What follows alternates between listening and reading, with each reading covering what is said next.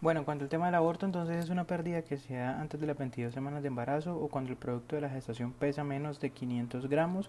Eh, los problemas de fertilidad en las parejas se presentan en alrededor del 1 al 5% de las mismas.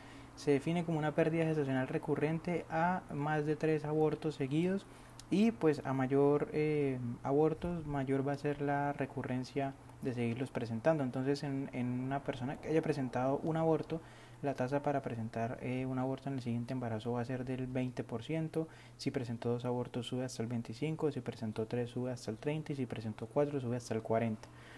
Eh, se cree que eh, de los embarazos clínicamente reconocidos alrededor del 15% van a ser pérdidas, pero digamos que con los embarazos que no se alcanzan a reconocer por lo temprano que son o que los sangrados se malinterpreten con menstruación, etcétera, pues eh, se cree que la, que la incidencia del aborto en realidad es, es mayor, desde un 30 puede alcanzar hasta un 50%. Eh, digamos que las mujeres en, en, embarazo un 20% va a presentar sangrados eh, antes de las eh, semanas 22, eso se llamará una amenaza de aborto y la mitad de esas personas que presentan ese sangrado antes de las 22 semanas pues tendrán efectivamente un aborto espontáneo. Eh, factores de riesgo mayores de 35 años tienen hasta un 25% de presentar abortos por la calidad de los ovocitos que presentan. El consumo de sustancias como el cigarrillo, como el café, aumenta hasta tres veces la incidencia del aborto. Eh, los hallazgos más frecuentes pues en los abortos son eh, hasta un 60% de alteraciones genéticas, además pueden ser por alteraciones metabólicas o endocrinas, como por ejemplo alteraciones endometriales, alteraciones de la progesterona o factores como la obesidad materna. Y los abortos tienen múltiples formas de clasificación, entonces está la clasificación por su eh, tiempo de, de, presentación, por su naturaleza o por su curso clínico. Según su tiempo de presentación, eh, pueden ser o tempranos o tardíos. Los abortos tempranos son aquellos que se presentan antes de la semana 12 y eh, el 80% de estos van a ser por alteraciones genéticas. Los abortos tardíos van a ser los que se presentan posterior a la semana 12 y las causas de ellos pueden llegar a ser genéticas, pero realmente se investigan otras causas posibles relacionadas con eh, alteraciones de la implantación, etcétera. El manejo de estos abortos según el tiempo es ambulatorio para los abortos que son tempranos y hospitalario para los, abortos que son tardíos. Según la naturaleza o el origen del aborto, pues puede ser un aborto espontáneo, natural, digámoslo así, o un aborto inducido o provocado.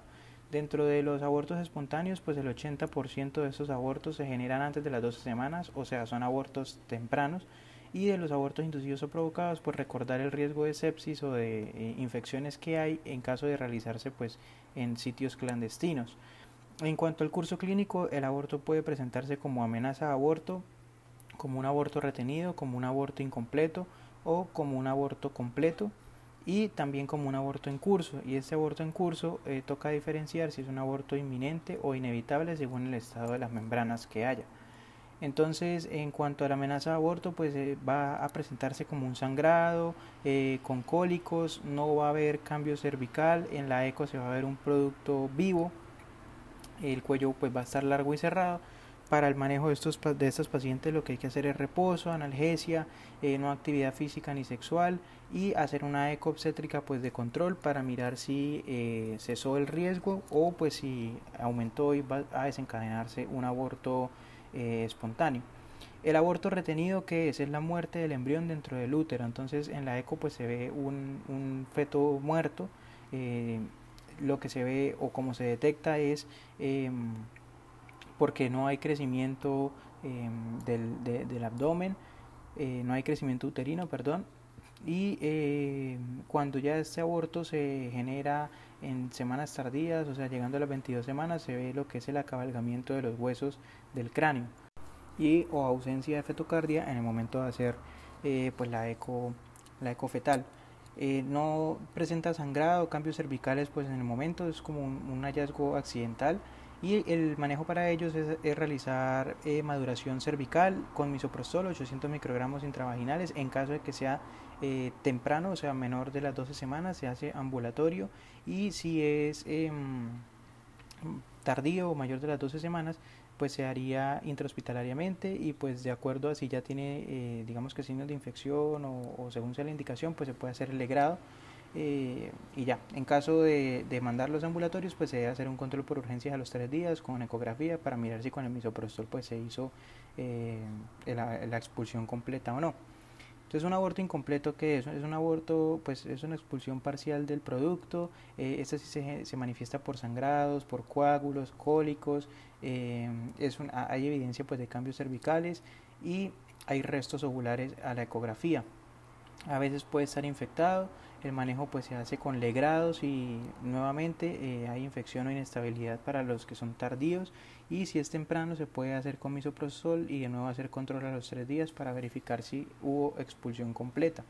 El aborto completo pues es la expulsión total del de, el producto más las membranas, eh, no genera dolor inicial, o sea pues ya en el momento no va a generarse dolor una vez se haya expulsado todo eh, y el sangrado pues ya va a cesar y en la eco que se ve pues el útero completamente vacío estos pacientes van para la casa y se van con eh, pues controles para futuras planificaciones. Y el aborto en curso es ese, es ese eh, paciente que está manifestando cólicos intermitentes eh, con leve sangrado son progresivos, ya empiezan a haber cambios cervicales, el manejo para ellos es, hospitalizar, manejar con líquidos, analgésicos y digamos que este, verificar el estado de las membranas porque si hay amniorrea, eh, pues ya se maneja entonces con misoprostol o legrado. El aborto en curso puede ser inminente o puede ser inevitable, eso depende de las membranas, es inminente si eh, las membranas están íntegras y es inevitable pues si las membranas están rotas. En cuanto al embarazo en embrionado, pues es eh, la ausencia de imágenes fetales en, en, una, en un saco que ya mida más de 25 milímetros, documentado por la ECO. La clínica pues es similar a la del el aborto retenido, pues es un hallazgo como incidental, de acuerdo a los controles ecográficos, eh, pues no se encuentra feto como lo, lo, acabamos de mencionar y pues se hace con maduración o con legrado según sea el tiempo y pues las, eh, el, el, el escenario de la paciente. Eh, y ya. ¿Y cómo se hace el diagnóstico de aborto? Pues se hace con la beta HCG. Eh, esta se produce 10 días posterior a la fertilización. Va a aumentar el 50% o el doble eh, a los cada dos o cada tres días en el embarazo que es normal. Eh, pues la ecografía nos ayuda porque, por ejemplo, en los abortos completos pues tiene un valor predictivo positivo del 98% y saber pues que si tenemos una, unos niveles de beta de beta mayores de 1000 pues ya debemos tener hallazgos ecográficos. Si nosotros no tenemos hallazgos ecográficos con una beta mayor de 1000 pues debemos sospechar eh, de una mole diatiforme, de un embarazo ectópico o de una neoplasia trofoblástica gestacional.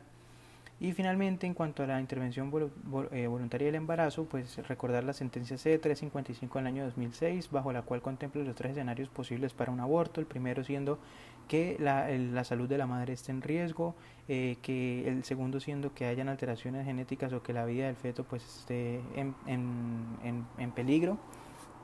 Y el tercero, que eh, el embarazo pues sea producto de una violación, un incesto o sea una relación no consentida y en el 2011 se sacó la sentencia T481, la cual pues le da el derecho como tal a la mujer y solamente a la mujer de definir eh, pues la, la intervención voluntaria del embarazo.